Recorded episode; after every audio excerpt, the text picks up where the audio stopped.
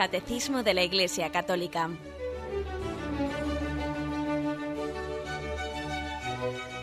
Un programa dirigido por Monseñor José Ignacio Munilla, Obispo de San Sebastián.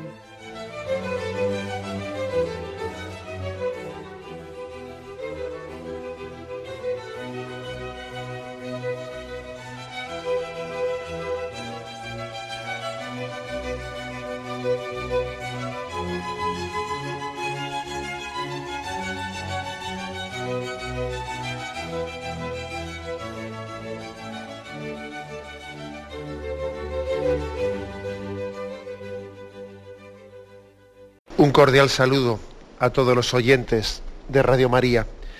Un día más, con la gracia del Señor, proseguimos el comentario del Catecismo de nuestra Madre la Iglesia.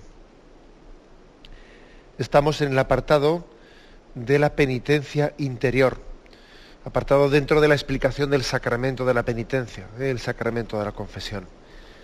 Y este apartado, que tiene como título La penitencia interior, tiene cuatro puntos, eh, dos de los cuales ya explicamos y vamos a concluir con el 1432 y 1433. Dice así eh, el primero de esos dos puntos. El corazón del hombre es rudo y endurecido. Es preciso que Dios dé al hombre un corazón nuevo. La conversión es primeramente una obra de la gracia de Dios que hace volver a Él nuestros corazones. Conviértenos, Señor, y nos convertiremos a ti.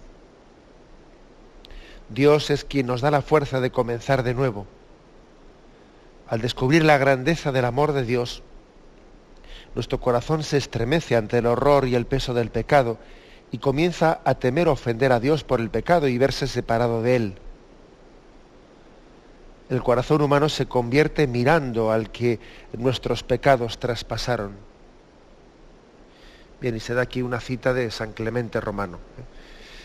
Vamos a, desgranar este punto que ciertamente pues, contiene una doctrina, pues yo diría sustancial, ¿no? una, una doctrina que es una gran sabiduría. Primera afirmación. La afirmación de que está apoyada en el texto de Ezequiel capítulo 36, versículo 26-27, la afirmación de que el corazón del, hombre está endurecido. La dureza de corazón. Corazones duros. ¿no? Esa es la primera, eh, el primer motivo por el que el Señor ha querido mm, venir a redimir al hombre. Ha venido a redimirle porque tiene un corazón endurecido. El mal del hombre, decía eso Juan Pablo II en una locución suya, es un mal de corazón, es un mal de dureza de corazón. En definitiva, eh, lo grave del pecado ya no son ya las, acciones externas, ¿eh? la materialidad de, las acciones externas, el hecho de que alguien haya cometido ¿eh? errores. No, eso, eso no es eso no es, ahí no está la maldad del pecado, esa no es la clave. Es más, es que si, si son, si uno piensa que, que, los pecados pues es eh, cometer multitud de errores, no si es que los errores en sí mismos no son pecados. Un error por sí mismo no es un pecado. la gravedad del pecado, la clave del pecado está no en los errores que el hombre comete, sino en la dureza de corazón, en el rechazo de la gracia. La dureza de corazón es, una, es un, un no querer estar abierto a la gracia de Dios, un no querer ser dócil a las inspiraciones de Dios, no dejarse mover por Dios, ser como el niño terco que no se deja conducir por sus padres, que no confía en, los caminos de, bien para él, no de santificación para él que sus padres le, le proponen, sino en tener que hacer las cosas a su manera, a su medida, etcétera, etcétera. ¿no? La clave, la esencia del pecado no está en la materialidad de las acciones que hacemos, ¿no? sino en la dureza de corazón que se reflejan, ¿eh? que se reflejan esas acciones malas. No se trata, pues, de, ¿eh? una em, religiosidad, como, dijimos ya en el programa anterior, una religiosidad exteriorista, ni tampoco una, una moral exterior, no. Estamos hablando de una religiosidad que viene a, predicar la conversión interior de los corazones, el que la orientación de nuestra vida esté hecha frente a Dios, esté hecha en una apertura del corazón, mm, del corazón sincero del hombre que es capaz de preguntarle al Señor, Señor, ¿qué quieres de mí? Mi vida es conforme a tus designios. ¿Estás contento con mi vida? Eso es, ese es el corazón no endurecido. El corazón no endurecido es el que, el que es capaz de ponerse ante Dios en plena apertura y preguntarle, Señor, ¿qué quieres de mí? Y, preguntarle incluso qué he hecho, como dice San Ignacio, ¿no? ¿Qué he hecho yo por ti? ¿Qué hago por ti? ¿Y qué voy a hacer por ti? El corazón plenamente abierto, ¿no? no el corazón endurecido que tiene ya sus planteamientos previos, que tiene su forma de ver, de pensar, de juzgar, y entonces ya con, los planteamientos perfectamente ya afianzados, hechos de espaldas a Dios, luego ya se presenta delante de Dios, pero se presenta delante de Dios ¿para qué? Exactamente, ¿no? Para intentar manipular a Dios y, y, él autojustificarse diciendo que es un hombre religioso. Pero no, es falso el falso, porque eh, él ha partido de una situación de un corazón endurecido ¿eh? y ya con un plan previo al margen, ¿eh? al margen de, lo que Dios le pueda inspirar, le pueda decir, le pueda sugerir. Bueno, por lo tanto, la clave, la clave de este punto 1432 está en la afirmación de partida. El corazón del hombre es rudo y endurecido. Es una de las consecuencias que el pecado original al cual se ha añadido toda la historia de nuestros pecados personales, lógicamente los pecados personales pues, van haciendo mella. ¿eh? Los pecados personales van haciendo, van creando consecuencias, van creando hábitos. La primera víctima del propio del pecado, no olvidemos, es uno mismo. Es imposible que una historia de pecado en nuestra vida no haya tenido consecuencias. Claro que ha tenido consecuencias, porque por desgracia eso hemos hecho callo y digo hacer callo en el peor sentido de la palabra, es decir, que nos hemos endurecido. Pues, nos hemos hecho más impenetrables, ¿no? Nos rebota la gracia de Dios. Claro, uno se ha acostumbrado, eh, se ha acostumbrado pues a, vivir como impermeable a la gracia de Dios y claro, pues si, si eso ocurre pues una vez y otra vez y otra vez y durante una etapa más o menos larga en nuestra vida, etcétera, pues se hace callo se hace callo, claro. La gracia de Dios pues, nos encuentra un corazón impermeable. Nos hemos acostumbrado a decirle a Dios que no. Y decírselo la primera vez puede costar más. Pero claro, cuando uno lleva reiterando un no y otro no y otro no, pues claro, pues, lógicamente el corazón se endurece, es menos sensible. ¿eh? El corazón se va endureciendo, se va endureciendo. A veces a nosotros nos puede sorprender nos puede sorprender determinados pecados, ¿no? Y uno dice, pero ¿cómo, cómo se puede cometer, yo qué sé, pues por ejemplo la barbaridad de, asesinar a otra persona? Igual hemos visto un atentado terrorista o cualquier situación de esas, ¿no? Y dice uno, pero qué barbaridad, pero, pero ¿cómo se puede hacer, cómo se puede cometer mm, tamaña barbaridad, ¿no? pues de haber estado planeando fríamente decir, bueno, pues eh, pasado mañana a esta persona le voy a asesinar y estoy aquí preparando pues un dispositivo a ver en qué lugar más adecuado yo le puedo, le puedo sorprender y cuál es el sitio más adecuado, le dispararé por detrás.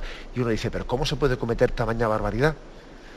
Y fijaros una cosa, yo diría, no pensemos que eso está tan lejos, porque a eso se llega pues por una concatenación de un, montón de noes que hemos ido diciendo a Dios, no a la conversión, no a ese remordimiento que Dios te envió y que tú rechazaste y endureciste tu corazón. Y entonces tú has ido haciendo callo, te has ido endureciendo y endureciendo, has ido en un poco más y más y más y más, y el corazón se ha ido endureciendo. ¿eh? Nadie ha empezado por, por, robar un banco a mano armada, nadie ha empezado por ahí. Ha empezado eh, pues por otras por otros pequeños pecados en los cuales se ha ido endureciendo, se ha ido endureciendo y, empezó por cogerle a su madre en la cartera, pues eso, ¿eh? cinco duros de los de antes. Y a partir de ahí, pues en vez de haber caído en cuenta de, de la gravedad también de cogerle a tu madre en la cartera esos cinco duros y, en vez de haber ido cayendo en cuenta de, la falta de respeto y la falta de correspondencia, eso hacia tu madre que te, da, te pone tu confianza en ti, o sea, en vez de en vez de haberte arrepentido frente a ello, has endurecido el corazón y entonces te has insensibilizado. Y, es claro, ese es el misterio de la dureza del corazón. Nadie comienza así de repente asesinando al vecino, eh, ni, atracando un banco. Hay una historia de endurecimiento progresivo eh, del, del, corazón humano de la que todos somos corresponsables. Este es el punto de partida ¿no? del que del que nos habla el catecismo, el corazón del hombre es rudo y endurecido. Y claro, tenemos nosotros una, una culpa personal, una responsabilidad personal en ese endurecimiento del corazón. No vale decir, a mí es que no me remuerde la conciencia. Ya, un momento, pero ¿por qué no te remuerde la conciencia? Pues probablemente la conciencia no te remuerde porque tú te has endurecido en ella. Tú has puesto tapones en los oídos y los has ido poniendo pues, progresivamente en la medida en que, en que has hecho, pues, pues eh, ante tu pecado, en vez de haberte arrepentido, pues has dicho, venga, lo he hecho pecho, y venga, tira para adelante, aquí me endurezco yo y venga. ¿eh? Los hombres no lloran, ¿no? Como dice el refrán. Y entonces yo aquí hacerme el duro. Claro, vamos a ser claros que eres tú el culpable de, esa, de ese no remordimiento de tu conciencia. No van a decir, a mí no me remorde la conciencia, pues peor todavía pues todavía eso, eso implica un segundo pecado más grave que el primero, más grave que el, acto, que has hecho, porque el hecho de que no te remuerda la conciencia supone pues, que tú has ido ahí labrando, labrando una, actitud interior de, de cerrazón, ¿eh? de cerrazón ante las inspiraciones del Señor. Bueno, pues el texto, el texto eh, profético que denuncia, ¿no? Eh, y que anuncia al mismo tiempo la, gran, la gran misericordia de Dios frente a este drama del hombre de tener un corazón endurecido. Es Ezequiel capítulo 36, versículos 26 y 27. Y os daré un corazón nuevo, infundiré en vosotros un espíritu nuevo, quitaré de vuestra carne el corazón de piedra y os daré, y os daré un corazón de carne infundiré mi espíritu en vosotros y haré que os conduzcáis según mis preceptos y observéis y practiquéis mis, normas. Un texto profético, un texto que verdaderamente es consolador porque es una promesa, una promesa de que el Señor viene a darnos un corazón nuevo, a restaurar nuestra sensibilidad herida, ¿no? a sanarnos de nuestra insensibilidad os daré un corazón nuevo, infundiré un espíritu nuevo. Acordaos como también este mismo profeta Ezequiel habla, habla de que fue conjurado el espíritu frente a un montón de huesos, ¿eh? de huesos, de cadáveres, ¿no? Y esos huesos comenzaron a chocar entre ellos y fueron formando el esqueleto completo y luego se vino la carne y, y, las, y los nervios y luego vino la piel y fue conformando un hombre nuevo, ¿no? Eh, había un montón de esqueletos y al ser invocado el espíritu, poco a poco fue renovando el hombre nuevo. Esa es la imagen, ¿eh? la imagen de que es el Espíritu Santo el que es capaz de, infundiendo su espíritu, renovar un corazón endurecido. Aquí se, se, distingue la imagen de corazón de piedra, corazón de carne. la imagen corazón de carne eh, es carne en el sentido positivo. Eh. También en la Sagrada Escritura a veces se utiliza carne en el sentido negativo. Por ejemplo, el espíritu fuerte, pues la carne es débil. Bien, en otros lugares el término carne hace referencia a la debilidad del hombre, lo carnal, a la debilidad del hombre, incluso a las tendencias eh, pues, contrarias al espíritu. Quien procede según la carne o, que, quien procede según el espíritu. Bien, no, no es ese el sentido en el que en este texto de Ezequiel se utiliza la palabra carne. Aquí se utiliza la palabra carne como diciendo, eh, sé verdaderamente humano y no tengas un corazón de piedra. El Espíritu Santo viene, viene a hacernos verdaderamente, a que tengamos sentimientos humanos Y tener un sentimiento humano, pues es, tener la capacidad de compadecerse, la capacidad de arrepentimiento, la capacidad de, llorar, ¿eh? la capacidad de expresar eh, esos sentimientos.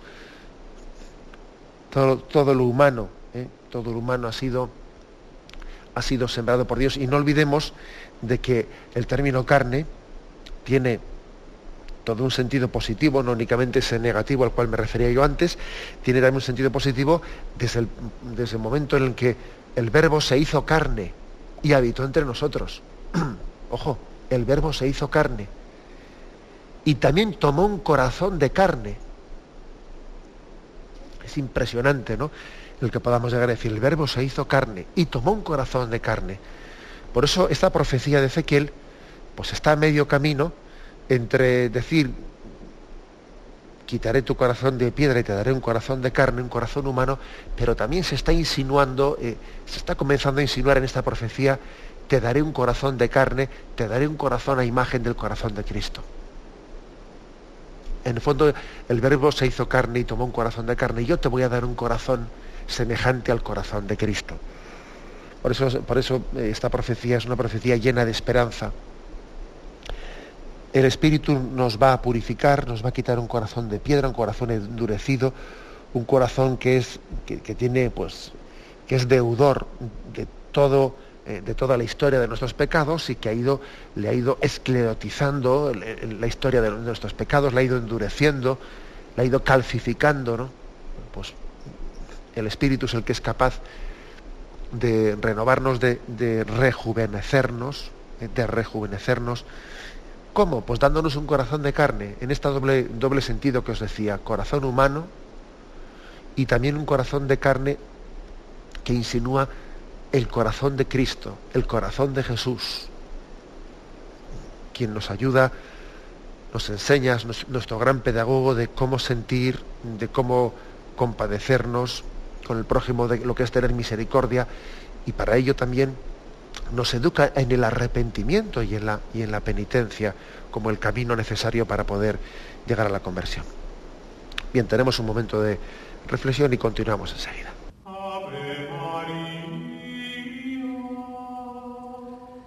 Gratias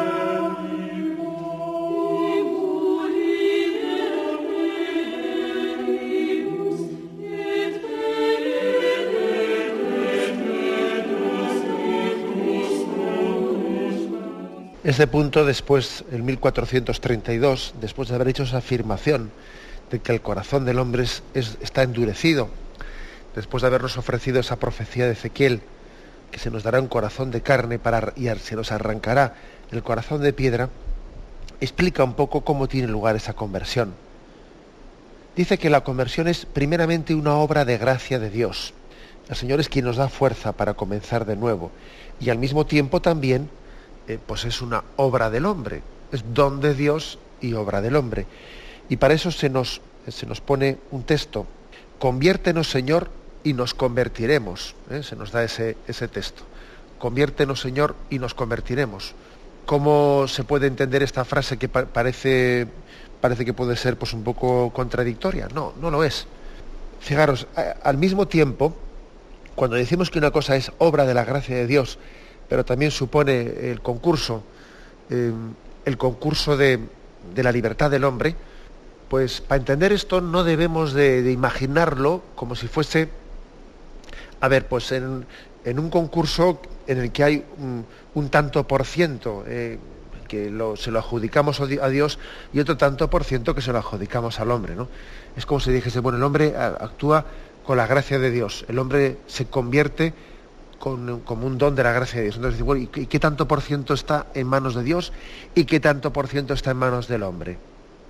¿Que es 50 y 50? ¿O no, 70 y 30? ¿90 y 10? No, no hay que, no hay que plantearlo así. ¿eh?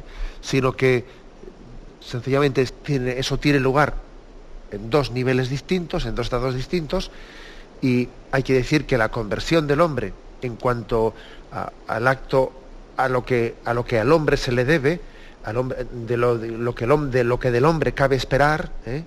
eso que, que, el Señor ha puesto como la capacidad de, de respuesta fiel supone un 100% de entrega por parte del hombre y al mismo tiempo el hombre es asistido por la gracia y es movido por la gracia en un 100%. ¿eh?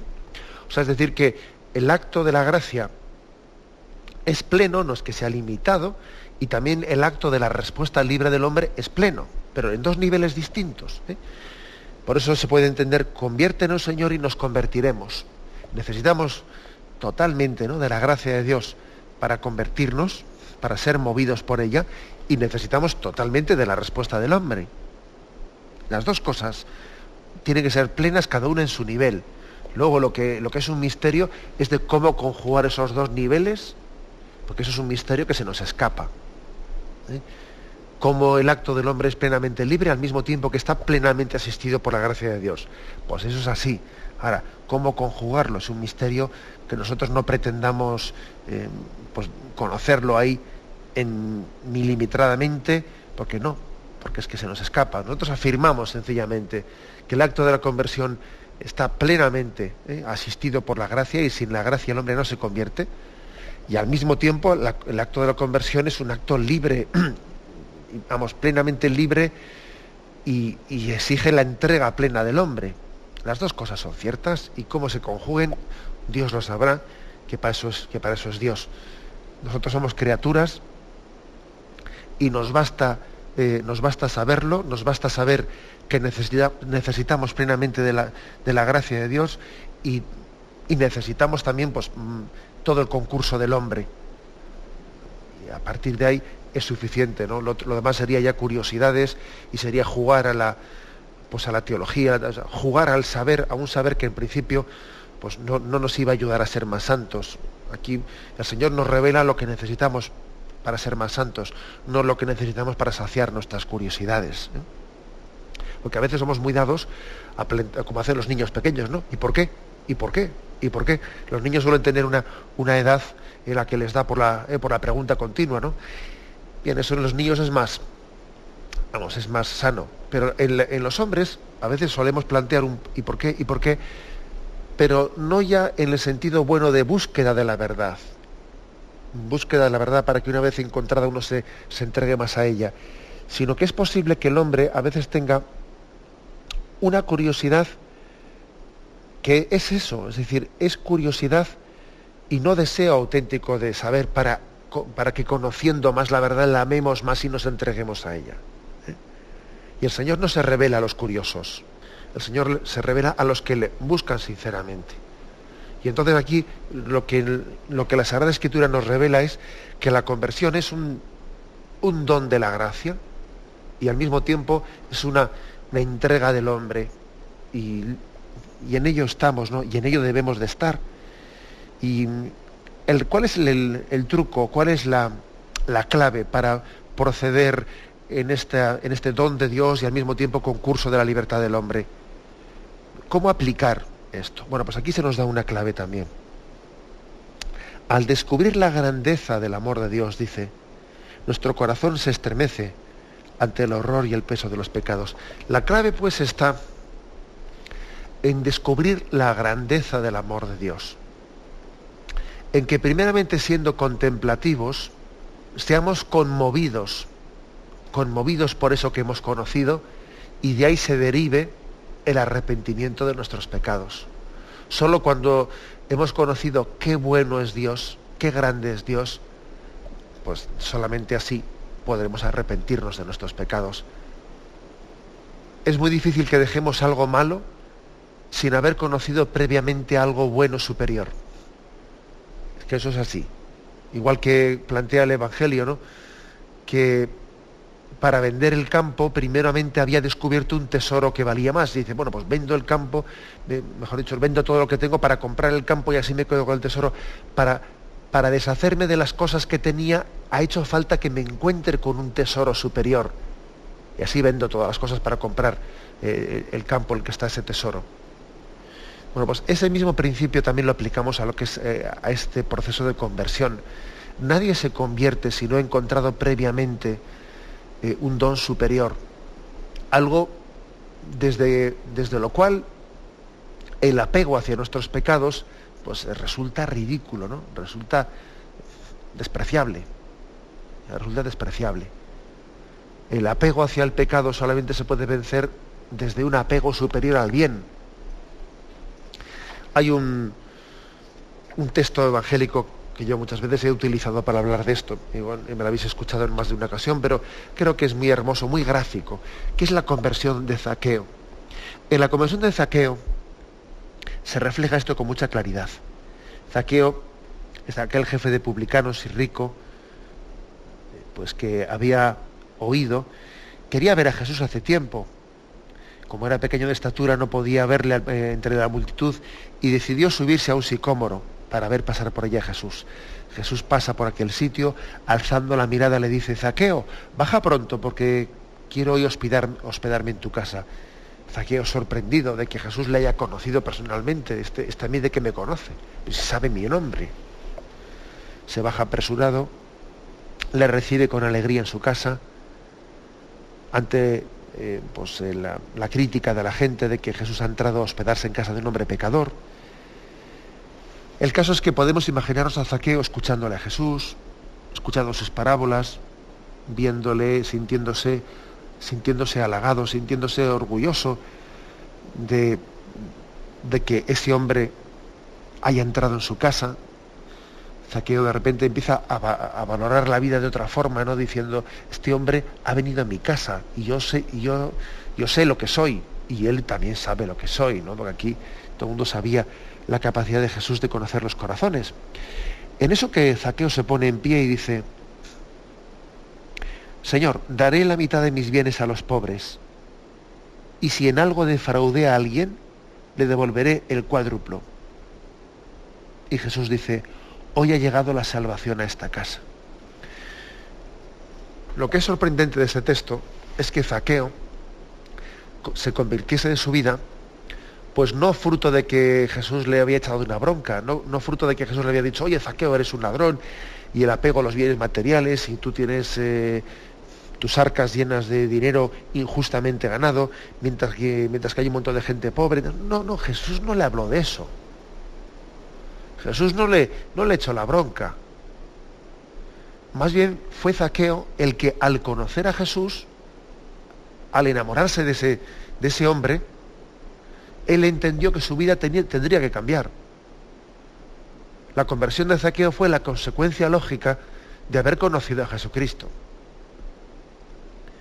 Y conociendo a Jesucristo, Zaqueo se conmovió y dijo, si existe este bien, si existe esta bondad, si existe un corazón como el de este hombre, pues entonces es absurdo, ¿no? Es absurdo que mi corazón siga endurecido.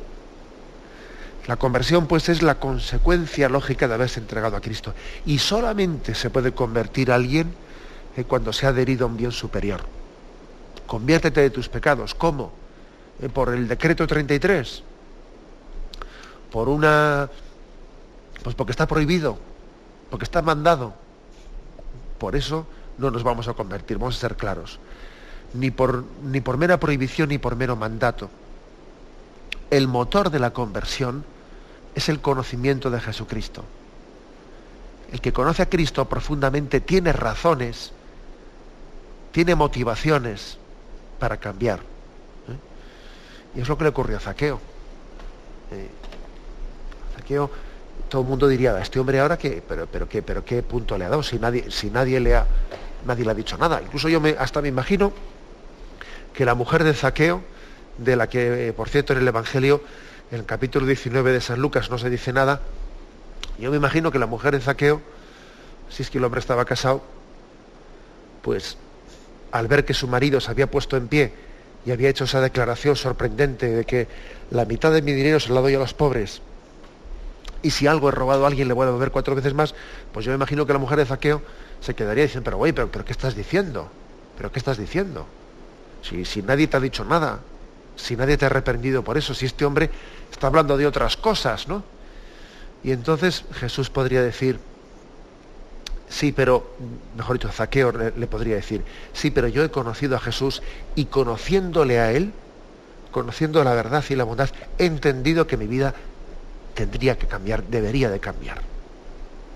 Creo que esta es la maravilla del, del mensaje de conversión de, que Jesucristo nos dirige. Tenemos un momento de silencio y continuamos enseguida.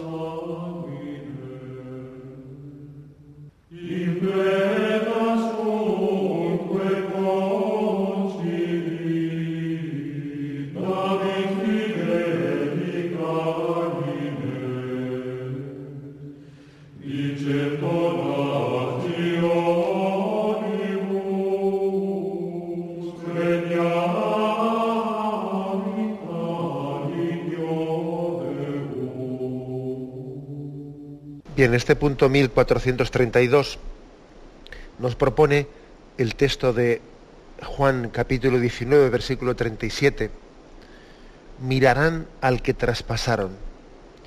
Y se refiere que mirando a Jesucristo, contemplándole a Él, es como el hombre pueda ser eh, transformado. Eso de conviértenos y nos convertiremos hace referencia a que la contemplación a que la contemplación de Cristo crucificado, Él con su mirada nos convierte y nosotros nos convertimos. Él arranca de nosotros esa conversión.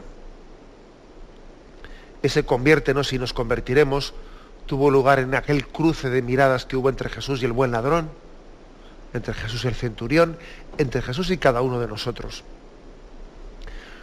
Por eso que cuando nosotros pretendemos la conversión de una persona, debemos, como estrategia pastoral incluso, ¿no? como estrategia de, de vida, de director espiritual, tenemos que tener mucho cuidado de no hacer una presentación del cristianismo de tipo moralista. ¿Qué quiere decir esto? Pues que si una persona que está alejada y se acerca, eh, tiene un contacto ¿no? pues con la iglesia, no sería prudente que el que nosotros, a esa persona alejada, lo primero que le digamos es lo que tiene que dejar de hacer y lo, que tiene que empezar a hacer. Mira, eh, tú pues eres un pues eres un avaro, eres un ladrón, eh, pues eres un blasfemo, eh, pues eres un borracho, eres un tal y eres un cual. sería una equivocación el que la forma de evangelizar estuviese centrada, así digamos, incluso prioritariamente, ¿no? En la, en la denuncia de los pecados. Lo principal, lo prioritario, tiene que ser dar a conocer a Jesucristo. Y conociendo a Jesucristo, con toda seguridad después, uno, uno eh, desde la luz que da Cristo, uno entiende sus pecados y los comprende mejor será mucho más fácil explicarle a alguien por qué tiene que vivir en pureza y por qué tiene que tener, pues, rechazar pues, toda una vida desordenada, pues, en la cual parece que la sexualidad en vez de ser un don de Dios es clase un instrumento pues, de placer o, o, un montón de cosas más, ¿no? Será mucho más fácil que lo entienda después de haber conocido a Jesucristo y su mensaje de amor y después de haber conocido la vocación al amor con la que Dios creó al hombre, será mucho más fácil que luego entienda lo que es la moral de la sexualidad o lo que entienda lo que es la moral pues, del uso recto de, todos los bienes, eh, pues de la sobriedad en la vida, etcétera, etcétera. Es decir, mm, hay que tener cuidado de no caer en el error del moralismo, que es el que muchas personas pueden llegar a tener el concepto de que el cristianismo es un conjunto de normas en el cual se nos pide algo y se nos prohíbe otras cosas. Yo recuerdo, recuerdo del, de, vamos, de la experiencia del servicio militar, en la cual uno pues allí pues trata con muchos chicos y, y, bueno, la verdad es que el servicio militar, pues a un sacerdote, le, que yo lo hice ya como sacerdote, el servicio militar, me sirvió mucho pues para, para tomar el pulso a, pues a ver cómo estaba en aquel, en aquel momento, ¿no? que ya son unos cuantos años que hice el servicio militar, pero para tomar el pulso de lo que era la secularización y, de la concepción que un joven ¿no? pues de esa edad puede llegar a, ir teniendo de, la religión, del cristianismo. Y, me acuerdo que una de las cosas en las conversaciones que teníamos con los, con los chicos, una de las cosas que más me llamaba la atención es que ellos, eh, bueno, ellos, muchos de ellos, ¿no? que aquí no se puede generalizar, Em, podían, podía tenerse una concepción del cristianismo meramente moralista. Bueno, ¿y qué es ser cristiano? Pues eso, pues que no hay que hacer cosas malas, decía uno, ¿eh? que no hay que hacer cosas malas, pues qué tal esto, que hay que, que, hay que rezar, ir a misa. Es decir, cuando, cuando preguntabas a alguien, eh, a un joven que había tenido un proceso de secularización o que no había sido formado en, pues, en una imagen de cristianismo bien formada, cuando le preguntabas qué es ser cristiano, su respuesta era esa.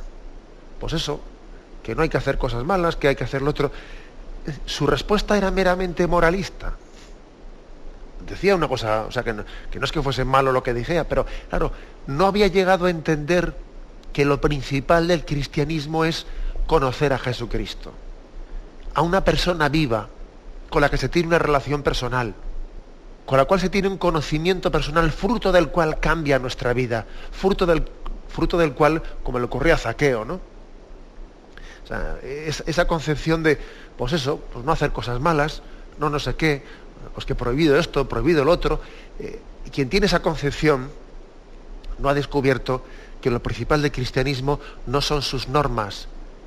Lo principal del cristianismo es el encuentro personal con Jesucristo de ahí se deriva, como es lógico, pues unas normas y una moral. Pero es que eso no es lo principal. Hablarle a alguien directamente de normas sin haber conocido a Jesucristo, pues es, empezar la casa por el tejado, claro. Es imposible que la entienda. ¿eh? Y también hay que decir que no es, no es cuestión únicamente de que nosotros presentemos mal el cristianismo, es que también es cierto que a veces por morbo y por, pues sí, por morbo, podríamos decir, los mismos medios de comunicación se acercan al, fenómeno religioso, se, acercan a dar noticia al cristianismo únicamente en cuestiones morales, que son parece las que les importan. Las demás como que les aburriesen.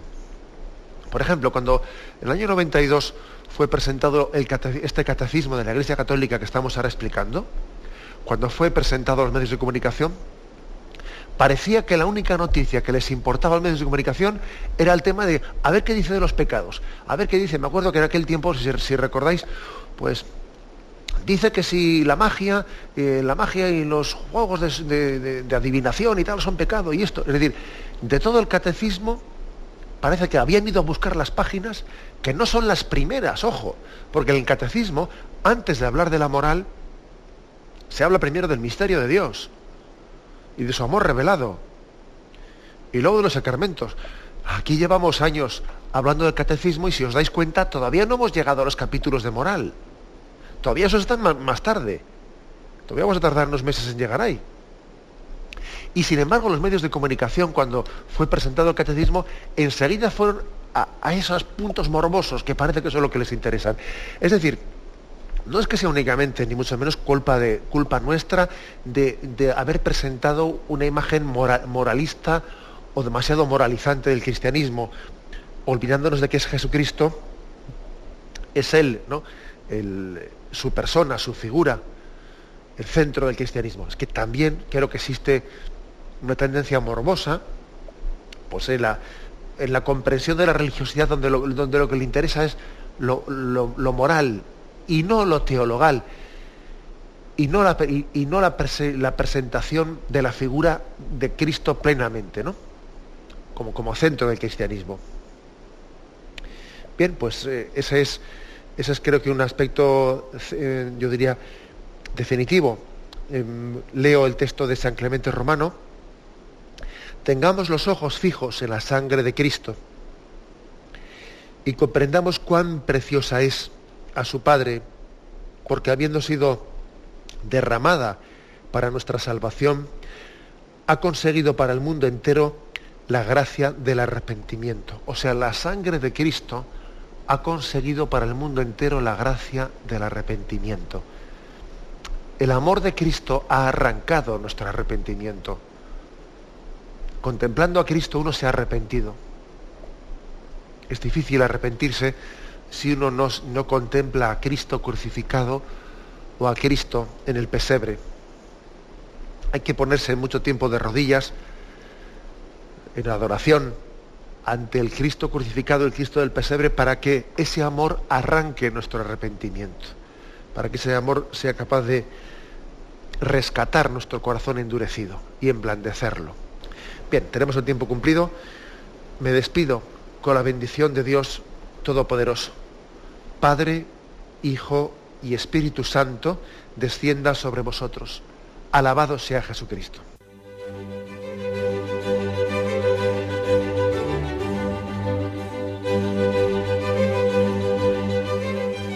Finaliza el Catecismo de la Iglesia Católica, un programa dirigido por Monseñor José Ignacio Munilla, obispo de San Sebastián.